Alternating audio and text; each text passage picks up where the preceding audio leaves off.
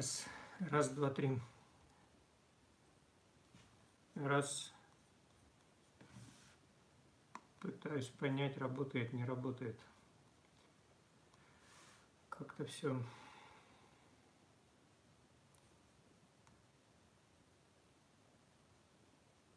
Раз.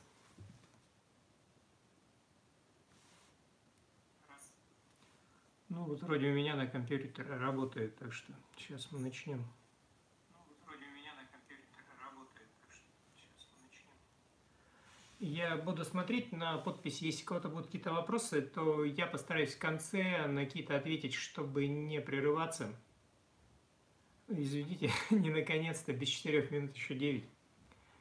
Так что, да, я постараюсь не прерываться и рассказать, собственно говоря, о чем хотел. То есть э, о чем пойдет речь?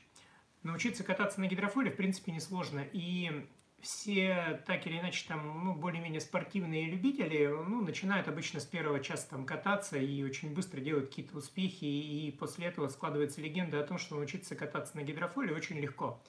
Наверное, так оно и есть. Но э, поскольку я в основном сталкиваюсь при обучении со взрослыми людьми, то у взрослых бывают некоторые особенности – и главное, эта особенность связана с тем, что взрослый э, любитель кайдинга уже не может учиться как ребенок.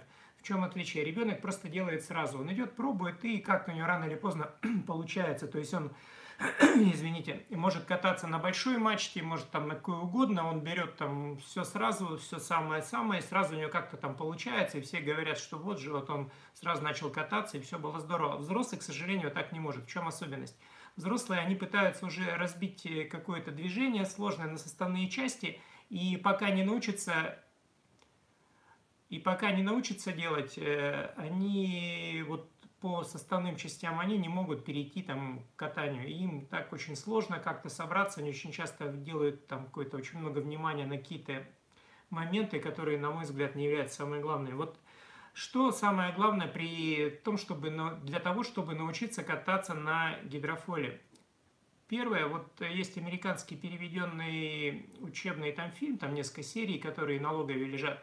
И там в этом фильме э, автор говорит, что самое главное, чтобы кататься на гидрофоле, надо не ронять кайт. И вот э, я с ним абсолютно согласен, что самое главное – это уметь держать кайт в нужном месте. Это вот важно для обычного кайта – и важно для катания на гидрофоле. То есть основная проблема в катании на гидрофоле будет не в гидрофоле, а именно в том, что нужно держать кайт в нужном месте. И если у вас это получится, то все дальше будет легко. Например, многие, например, ходили, вот э, стропа, которая натянута, да, там бывает на станциях slackline или как-то, вот пойти на этой стропе там без э, ну, каких-то навыков достаточно сложно, но если взять кайт и поставить его над собой, то ходить по этой стропе очень легко. Кайт будет держать и балансировать на ней будет очень просто. Поэтому, если вы хотите научиться кататься на гидрофоле, то надо первое разобраться с положением кайта. И сколько бы у вас опыта не было, и как бы вы там ни катались, самое главное, это будет держать кайт над собой. Поэтому поскольку ваш кайт будет стоять над вами, то очень важно, чтобы тяга этого кайта была достаточной, чтобы даже в положении над вами он ну, имел достаточной тяги, чтобы вы могли двигаться на доске с гидрофойлом. Поэтому размер кайта нужен быть, должен быть такой, как, э, чтобы вам было комфортно на твинтипе. Поэтому ставим э, кайт повыше и дальше переходим разбираться с доской. Что главное вот чтобы начать кататься на гидрофоле, как ни странно, не надо там пытаться сразу на нем балансировать, а надо научиться держать самолетик, ну или гидрофойл, он напоминает самолетик, я тут у ребенка, у младшей взял самолетик, так вот, надо, чтобы ваш самолетик, который там внизу, был ровно. И вот научиться его держать ровно, не подниматься из воды и пытаться это делать уже когда вы стоите на гидрофоле, а важно, чтобы он оставался в воде и в этом положении стоял ровно. Как понять? Понять, потому что нос доски вашей не задирался. То есть важно удерживать доску так, чтобы она лежала ну, как можно ровнее на воде. Те люди, которые хорошо катаются на направленной доске, там на серфборде или там э, на скимборде или еще на чем-то, чем направленная доска отличается? Там положение ног, оно асимметрично, вы больше стоите к корме. И вот те, кто умеет на ней кататься, они, ну, им проще начать на гидрофойле. Если у вас нет такого опыта, то надо сначала поездить на этой доске. И самая главная задача – удерживать доску как можно ровнее на воде. То есть, чтобы нос доски не задирался. Если он не задирается, то есть в таком положении это неправильно. Самолет может так летать, но так он не очень неустойчив. Он либо будет выпрыгивать с нарастанием скорости, либо будет срываться и падать. Там у него просто срыв потока будет на крыле происходить. Поэтому очень важно научиться держать хотя бы, когда доска в водоизмещающем режиме лежит на воде, в самолете ровно. Как этого добиться? Доска и гидрофол, они управляются весом тела. И там весь секрет в том, что надо расположить вес тела над передним крылом. Ну, по крайней мере, так все говорят. Вроде бы все просто. Но проблема в чем? Что вы не просто должны расположить этот вес тела, а надо как-то правильно встать. И поэтому вся сложность, когда вы берете чужой гидрофойл, и вам э, ваши там какие-то товарищи говорят, вот возьми мой гидрофойл, он отличный, я на нем отлично езжу, у тебя тоже все получится. Вы встаете на него, и у вас ничего не получается. Почему? Да потому что этот гидрофойл – петли, которые там стоят на гидрофоле, они настроены под конкретного человека, под его длину ног, под его опыт, там, под его положение тела. И очень важно найти ваше положение, как, при котором будет, опять же, возвращаясь к самолетику, самолетик стоять ровно. То есть, поскольку ваша передняя нога, она находится в петле. Обычно для обучения используют петлю. Для чего? Перед стартом, чтобы вы могли стартануть, вам надо удерживать э, мачту вдоль воды. Почему? Если она будет опущена вниз, то когда вы будете вставать, доска не поедет, а вас перекинут. Значит, э, извините, тут пишут, я пытаюсь читать, я постараюсь не отвлекаться. То есть, когда вы стартуете, мачта должна лежать вдоль воды. Поэтому, чтобы это удерживать в таком положении, приходится одевать переднюю петлю. И передней петлей, подавая стопу на себя, вы удерживаете доску на ребре, а мачту вдоль. Поэтому чтобы найти положение тела правильное, при котором вы будете прямо стоять, понятно, что теоретически вы можете стоять где угодно и пытаясь наклонить плечи вперед или назад, можете нащупать то самое положение тела, при котором центр тяжести будет расположен над крылом. Но когда вы наклоняетесь, любой рывок кайта или наоборот ослабление тяги приведет к тому, что вы поменяете это положение плеч. И доска начнет, ну, фойл изменит свой наклон, там, э, самолетик – может направлен быть вверх, если плечи уйдут назад, и он будет выпрыгивать. Поэтому очень важно удерживать тело прямо и передвигать только положение ног. Поскольку передняя нога у нас будет в петле, важно научиться, ну и заставить себя научиться по чуть-чуть смещать ногу и поставить ее так, чтобы фойл не выпрыгивал. То есть доска стояла ровно, а фойл, соответственно, оставался в воде и в таком положении как можно дольше поездить. То есть вы можете спокойно ходить против ветра, двигаться как обычно. К сожалению, повороты придется, ну, можно переступать на доске, кто имеет большой опыт, но все-таки для большинства проще будет спрыгивать и снова стартовать. Почему? Потому что тем самым вы учитесь стартовать. Во время старта, к сожалению, тоже придется научиться как можно быстрее и раньше возвращать кайт над собой. То есть это положение, когда проще всего удерживать равновесие. Поэтому вот э, я бы хотел еще раз обратить внимание, что дело тут не в том, что какие-то хитрые секреты или хитрые навыки. Просто вам придется найти свое положение на доске. То есть это можно только сделать только пробуя.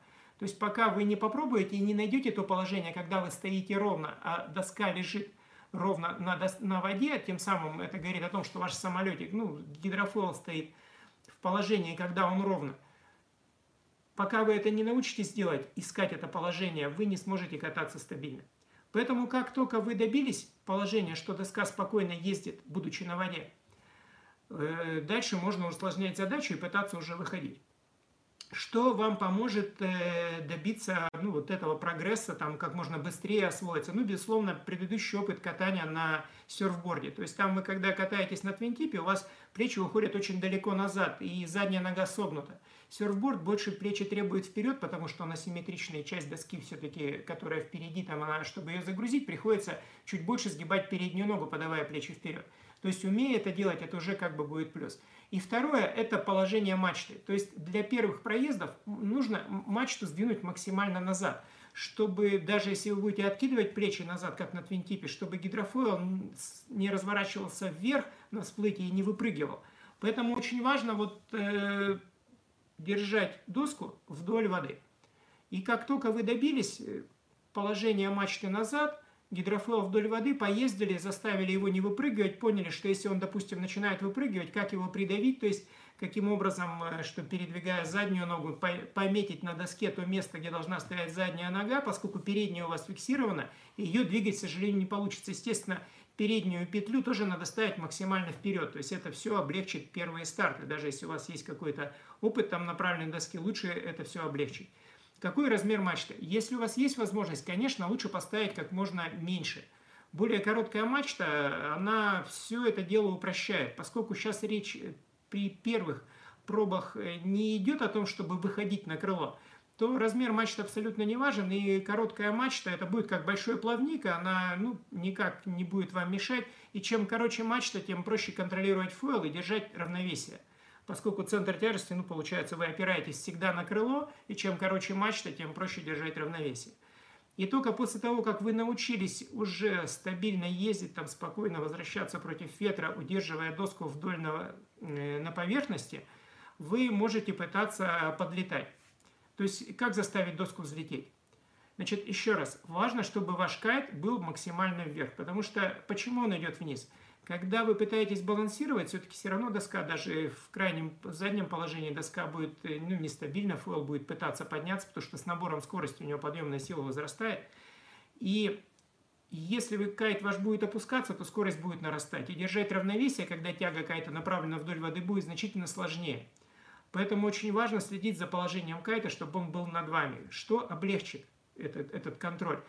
Попробуйте отпустить переднюю руку. То есть из-за того, что вы пытаетесь опираться на планку, вы опираетесь, ну вот так получается, что планка все равно будет чуть повернута, как обычно, если мы едем в эту сторону, то планка чуть поворачивается туда. Этот локоть будет поднят, им не так сильно давите. А вот нижняя рука, которая опускает передняя рука, она будет тянуть сильнее. Поэтому, если у вас кайт все равно стремится вниз, попробуйте просто отпустить переднюю руку. На учебных видео, там, которые вот э, лет назад я уже выложил там свой первый там фильм посвященный. Я настолько был впечатлен вот э, этим новым э, катанием на гидрофоле, что мне хотелось как можно быстрее поделиться. Я вот как-то снял, как это я представлял.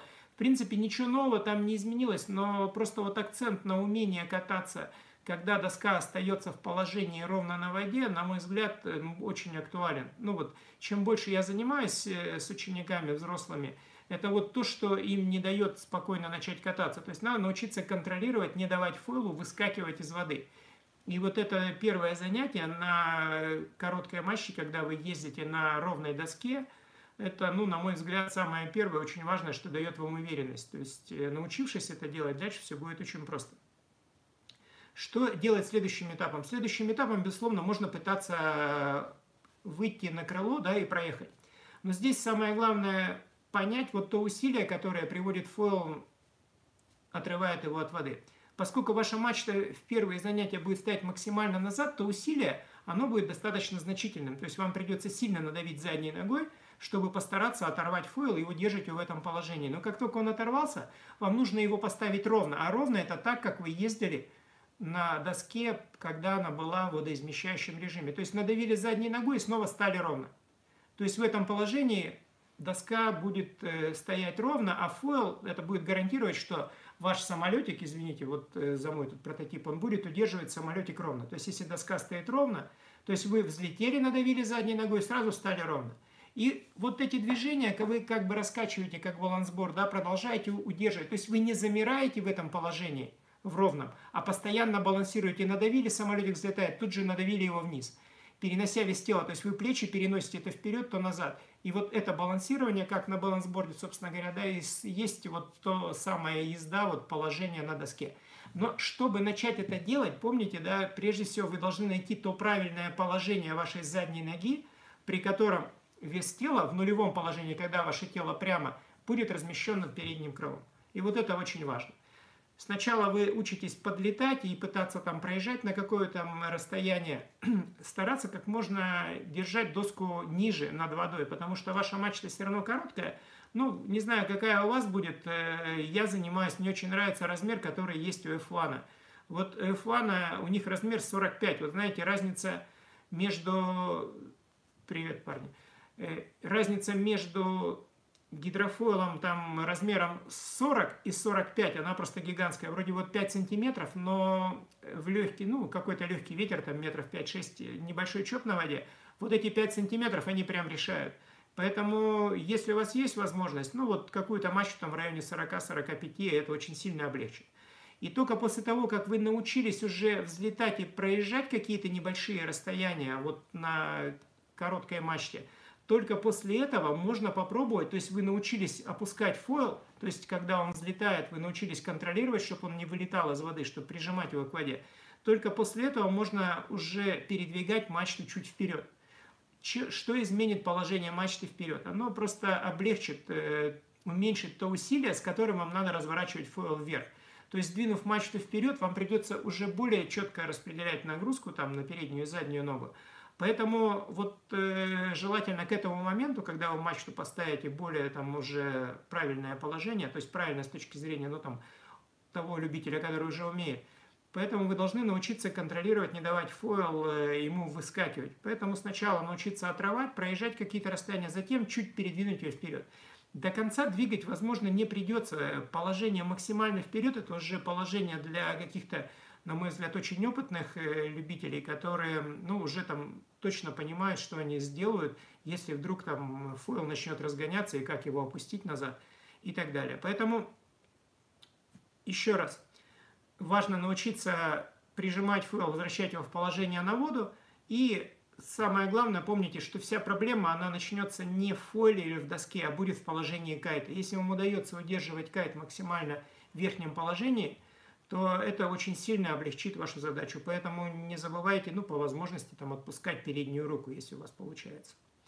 Соответственно, еще отсюда какие нужно использовать э, кайты.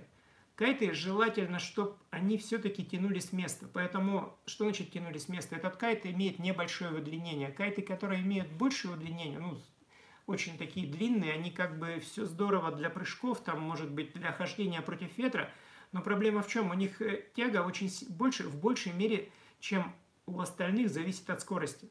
И они любят, чтобы вот вы были на ходах. Поэтому в момент старта вам приходится сразу чуть набирать скорость, чтобы тяга была ровной.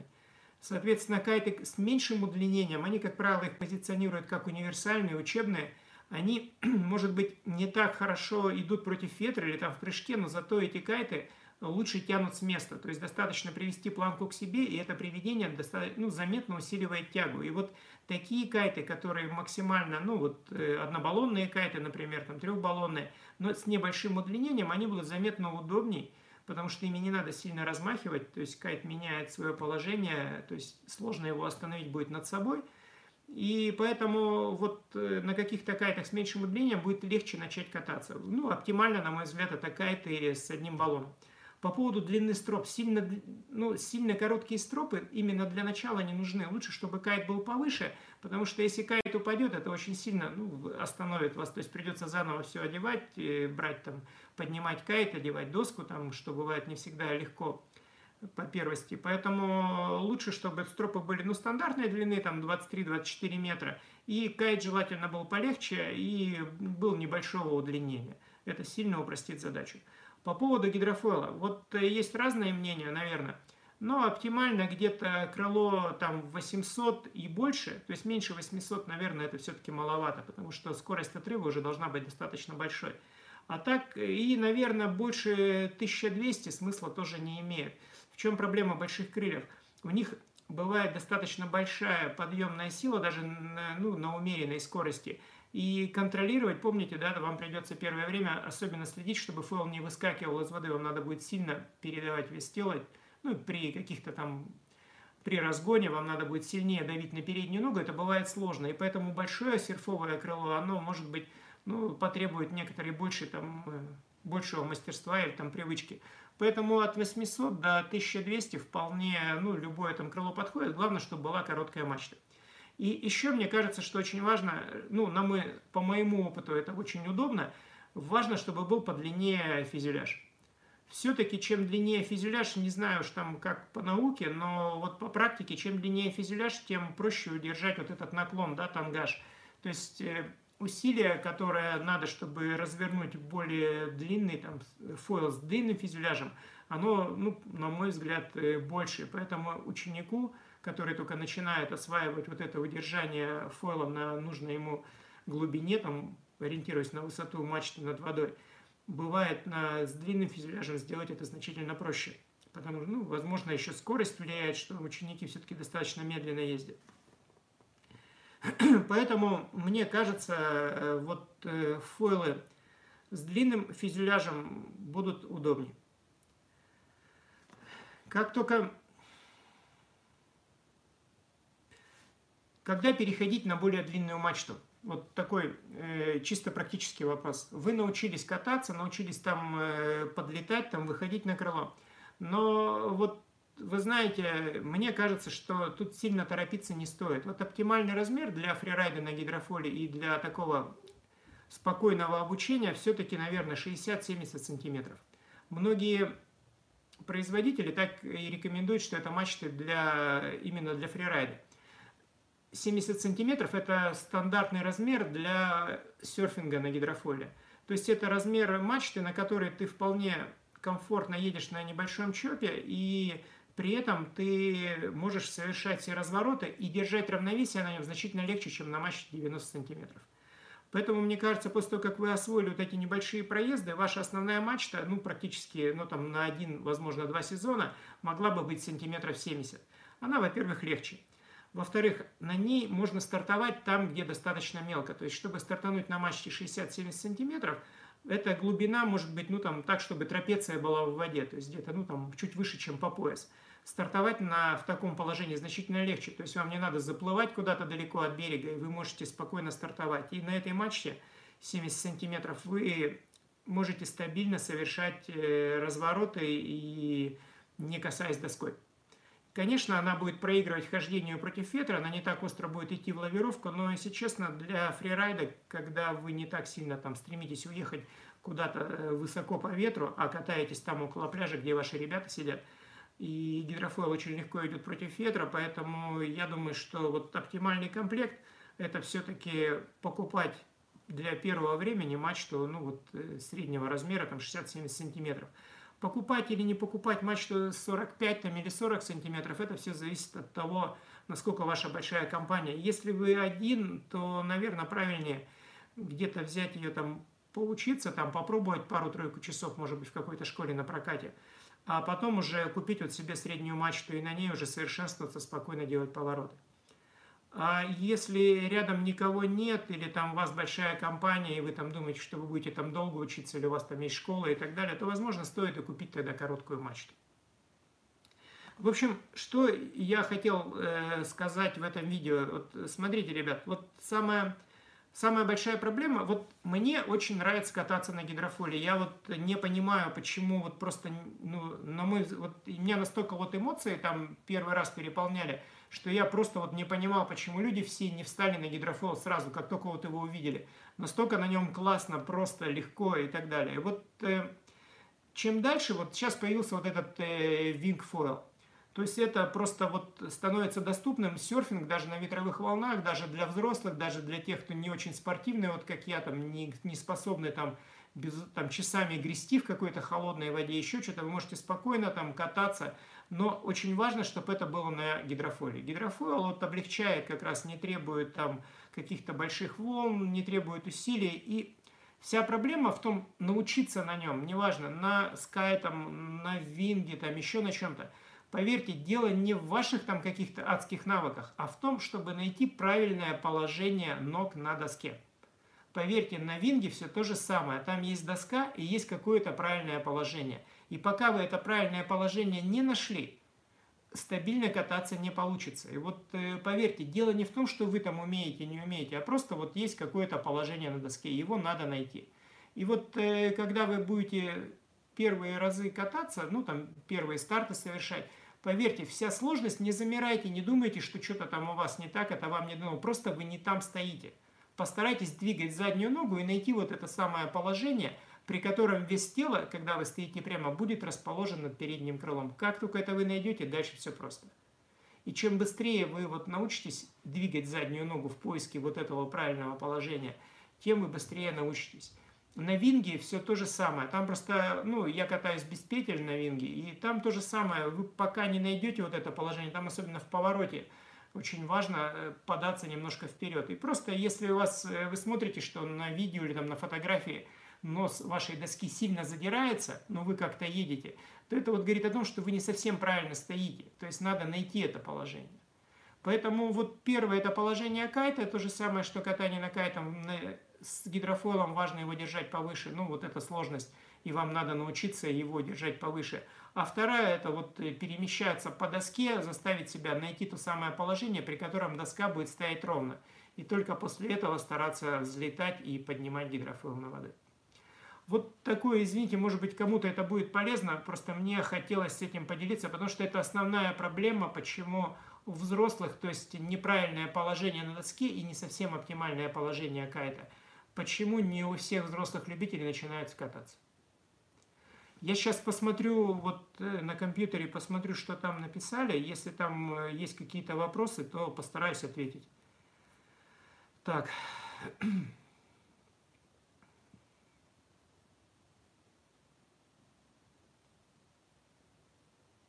Ну, вот э, как-то особо вроде нету каких-то э, вопросов э, по поводу там, где купить профессиональный кайт и так далее, но ну, давайте там, если напишите в личку, я там могу вам ответить, э, если у вас есть какие-то.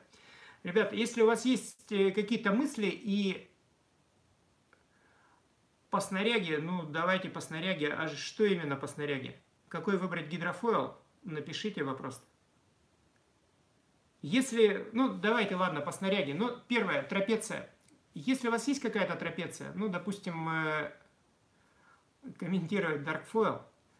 Смотрите, вот э, в чем э, особенность? Вот всегда есть какая-то, ну, на мой взгляд, э, вот у хорошего оборудования всегда есть какая-то идея.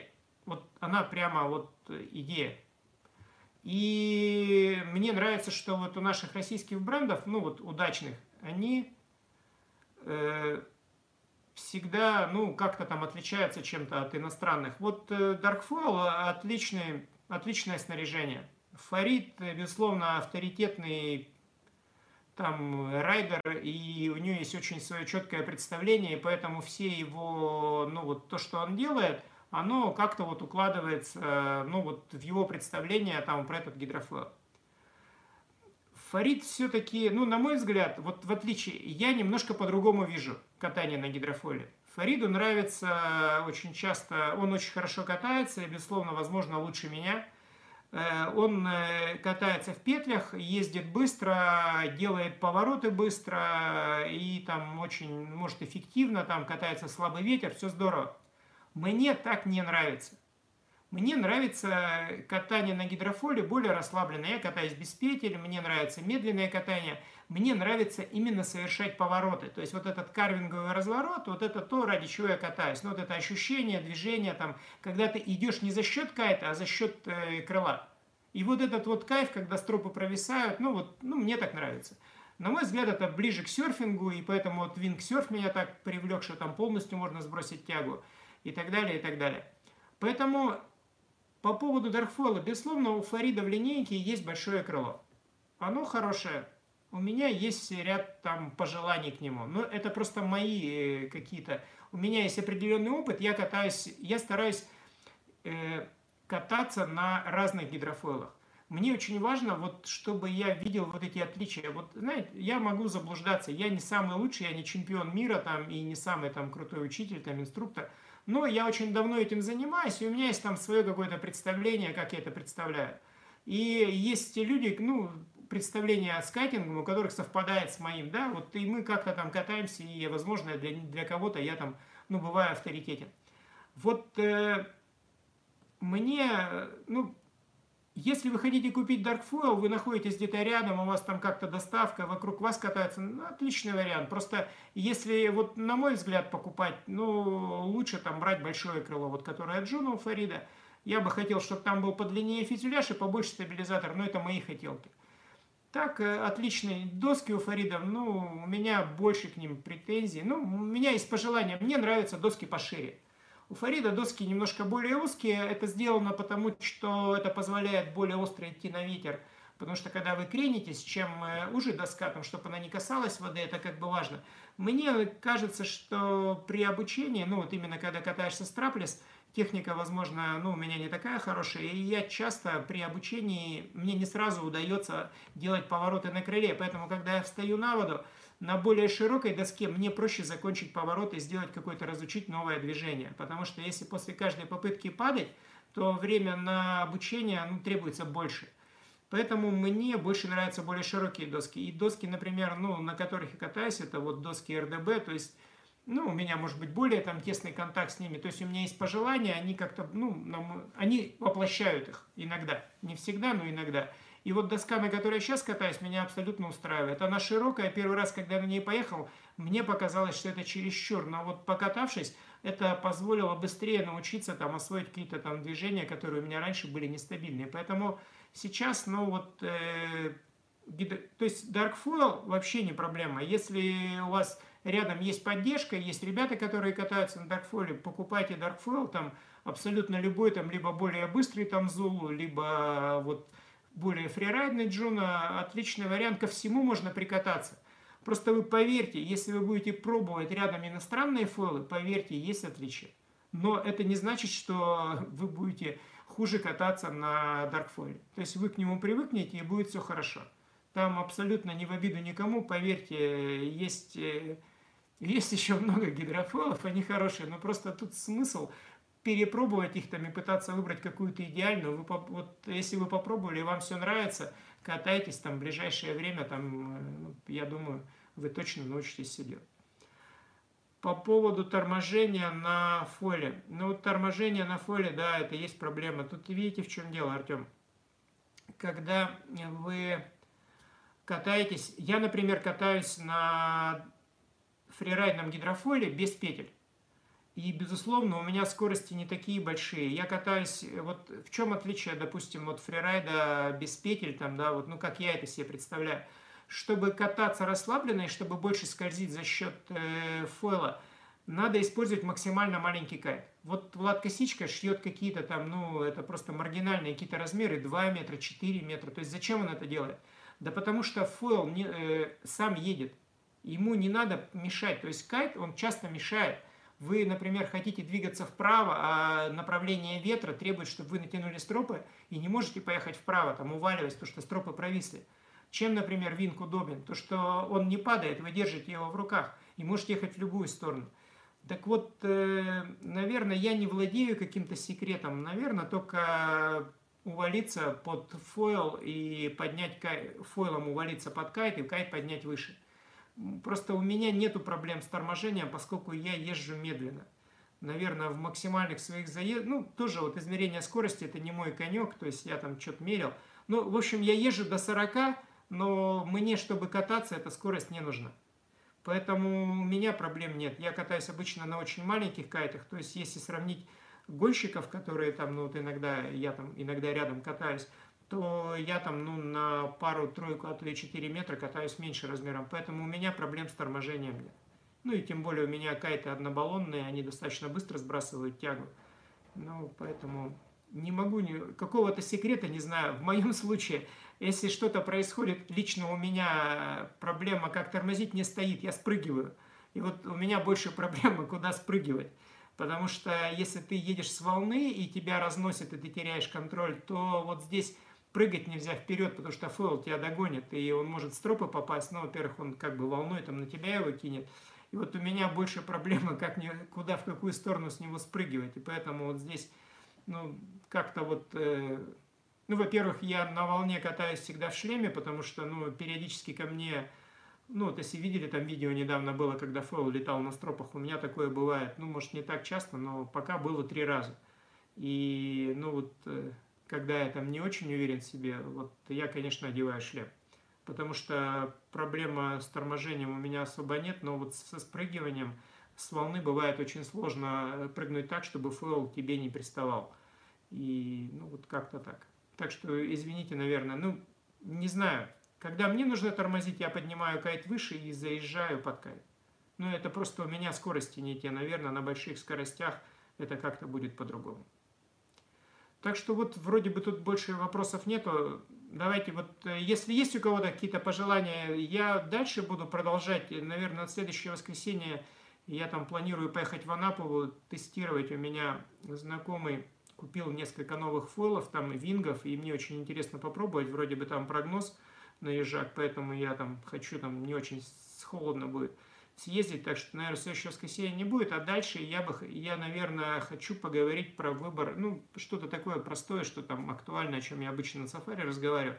Я думаю, поговорить э, про выбор фрирайдного кайта, ну, там, то, что, не знаю, там, или про тесты кайтов, или там про выбор доски, ну, какие-то такие простые вещи. Если есть какой-то вопрос там, или пожелание, я с удовольствием там на них отвечу. Все, спасибо всем за внимание, там, надеюсь, было интересно, ну или, по крайней мере, как-то. До свидания, спасибо. Э, в Анапе, сейчас еще не отключилась, я в, я в Анапу поеду, я не знаю, у меня у товарища просто, куда я еду, у него квартира на проспекте Пионеров, где-то там, э, там, скорее всего, первый день на субботу стоит, я так понимаю, на голенькую, а дальше там вроде юг стоит, так что может там на центральном пляже. Я не очень знаю Анапу, я там был, наверное, последний раз катался 10 лет, поэтому надеюсь, что местные друзья там посоветуют, куда правильнее ехать. Спасибо, до свидания.